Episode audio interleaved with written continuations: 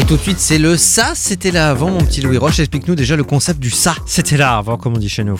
Alors le ça c'était l'avant, en fait on va vous prendre un bâtiment, on va remonter l'historique ensemble, voilà on va dire ce qu'il y avait avant ou les différentes institutions qui ont pu l'occuper. Et on reste sur la grande île en hypercentre, je crois, ce matin. Exactement Talry ce matin c'est direction la place de l'homme de fer à Strasbourg pour parler donc de l'emblématique pharmacie. Pharmacie de l'homme de fer. Exactement, alors il faut savoir que l'immeuble il est de style rococo et il a été construit en 1768. J'ai tellement de jeux de mots, mais je. voilà, quoi. Non, je vais, non, je vais rien dire, je vais rien dire. Forcément. Oubliez ce que je viens de dire. En fait, le bâtiment, euh, donc, il a été construit pour le cellier Philippe-Jacques Faudel. Et à l'époque, il réalisait donc des pièces en cuir qui étaient indispensables à l'équipement euh, d'un cheval, tout simplement. D'accord. Et au coin de l'immeuble, eh bien, se trouve un sergent municipal du 16e siècle en armure. Alors, l'original se trouve aujourd'hui au musée historique. hein. C'était Léa qui en avait parlé, je crois. C'est ça, dans c'est les ça. chroniques, ouais, en début de saison. Voilà, tout à fait. Et donc, euh, la pharmacie de l'homme de fer, euh, bah, elle voit le jour en 1868. euh, Et c'est vers euh, 1913, en fait, que les locaux, bah, ils ont été euh, adaptés également, euh, bien, euh, comment dire, rénovés pour que la pharmacie puisse prendre quartier correctement. Parce qu'entre temps, donc, se sont écoulés à peu près 45 ans.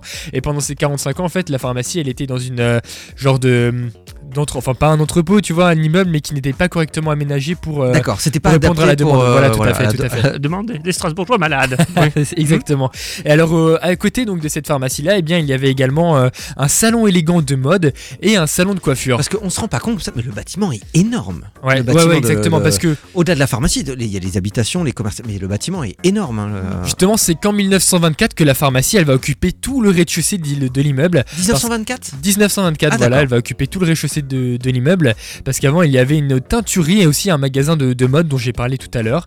Et le bâtiment, alors bien qu'il soit très beau, eh bien, il n'est pas classé parmi les monuments historiques. Ah bon Alors euh, on sait pas vraiment pourquoi, il n'y a pas vraiment de raison. Pourtant, tu vois, il y a plusieurs arguments qui peuvent, mettre, qui peuvent être euh, mis en valeur de par non- notamment sa date de construction.